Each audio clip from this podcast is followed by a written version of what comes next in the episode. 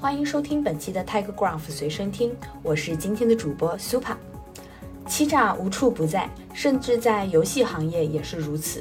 在 Graph 加 AI 二零二二春季全球峰会上，来自游戏平台开发商 Unity Technologies 的高级数据科学家蒋伦为大家分享了用于 Unity 数据引擎中欺诈检测的图技术。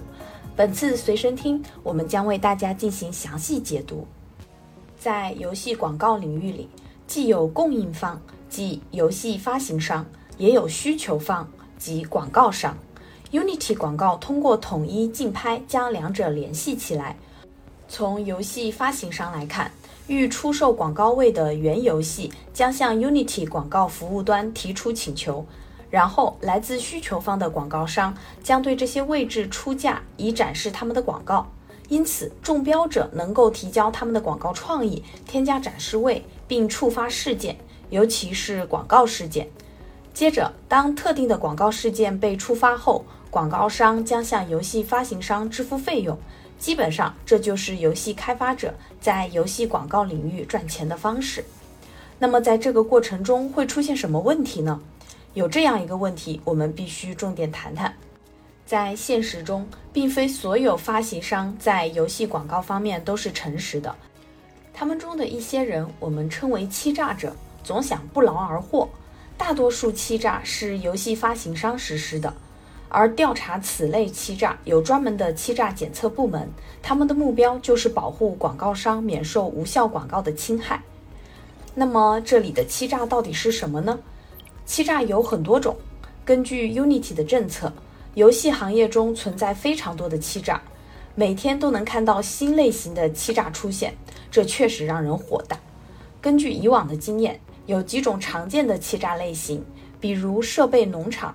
SDK 伪造、垃圾点击、机器人滥用激励和其他类型的欺诈，所以在游戏广告的领域里，欺诈无处不在。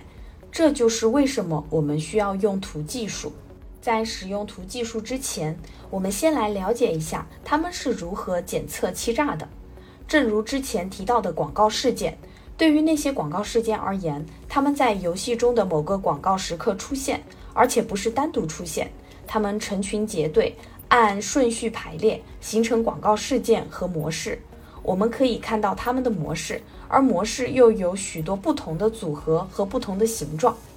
现在我们处理此类欺诈的方式是这样的：收集并分析这些广告事件，以发现潜在的欺诈模式，再根据不同的实体聚合不同类型的广告事件，例如。我们知道实体有游戏发行商、游戏玩家，我们可以将这些聚合结果与在其他地方得到的实体特征及其嵌入相结合。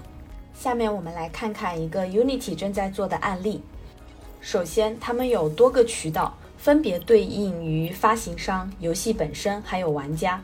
除了使用相同的来源和事件以外，他们彼此互相独立。然后我们聚合这些广告事件，并从不同的聚合层面将它们与不同类型的特征连接起来。例如，这里有一些发行商特征和发行商嵌入，将它们与发行商层级的事件聚合连接起来。整个特征向量将通过机器学习管道将不同类型的模型组合在一起，在每个聚合层面进行预测。在这三条管道运行之后，会有三种不同的预测：一个在发行商层面，一个在游戏层面，还有一个在用户层面。这就是我们在不使用图技术的情况下检测欺诈的方式。现在的问题是，这些结果彼此之间不一定相符，或者说不一定总相符，而且它们不一定真的彼此独立。例如，如果我们预测某个发行商存在欺诈行为，有没有可能这个发行商旗下的所有游戏都是无辜的呢？在这个现实世界中不太可能发生。在现实世界，我们所编织的是这样一张错综复杂的关系网，所以在真实的游戏广告网络中，彼此之间都是有联系的。这就是我们面临的现实问题。我们可以从这些关系模式中看到很多诸如此类的例子。这就是我们的初衷和原因。我们试着利用图来解决欺诈问题。那么这张图中什么是重要的？其中之一是领域拓扑。我们可以看到，游戏发行商和玩家这三个实体，他们互相联系，形成社区和集群。两个实体之间有许多共享信息。Unity 又是使用了哪些基于图技术的方法来检测欺诈呢？我们这里举几个例子。首先是利用标签传播侦测欺诈信息的传播方式。我们基于图技术来检测欺诈的方法之一是侦测欺诈信息的传播方式。比如刚才提到的，有多个独立的管道用于不同聚合层面的预测。现在如何结合这些信息，全面了解每个实体的欺诈可能性？一种方法是通过消息传递算法。传递和聚合节点特征及其各自的预测，例如标签传播是最常见的算法之一，而且它也很简单。因此，聚合来自邻居节点的信息，然后利用这些信息更新中心节点，从而更新预测，并且还可以更新其特征。然后在调整或消息传递阶段完成后，我们可以全面了解每个实体，然后将此实体用于后续的业务操作，同时也可以将这些情况一起报告给客户，使其更可信、更全面。我们使用的另一种方法是欺诈社区检测。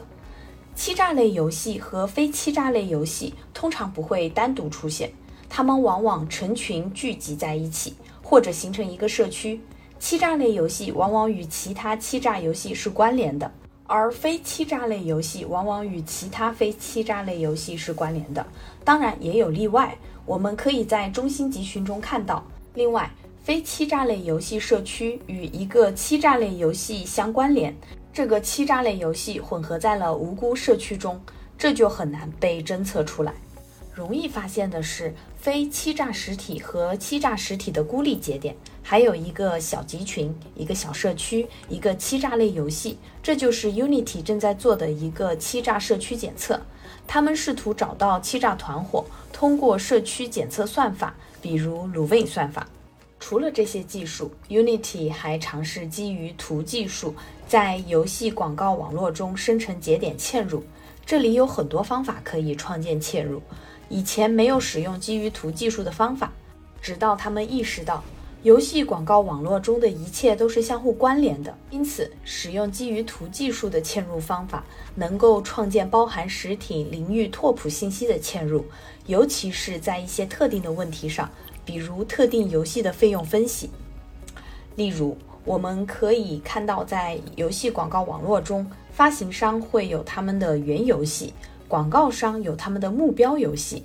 这意味着，每当用户打开原游戏，点击上面的广告时，广告商希望在原游戏中显示广告，然后他们的目标游戏将会被推给用户，然后广告商将不得不为这些广告事件向发行商付费，并在每个原游戏中投钱。计划在不同原游戏中投入的资金、发行商或目标游戏的数量，被称之为目标游戏的画像。这个画像对于创建嵌入非常有用，这些嵌入可以用于许多不同的地方，例如欺诈检测、营收优化和其他用例。这就是基于图技术的嵌入方法可以发挥重要作用的地方。以上就是我们关于 Unity 基于图技术的欺诈检测的案例分享。更多图技术应用案例分享，欢迎关注 TigerGraph 公众号或登录 TigerGraph 官网查看。今天的随身听就分享到这里，我们下期再见。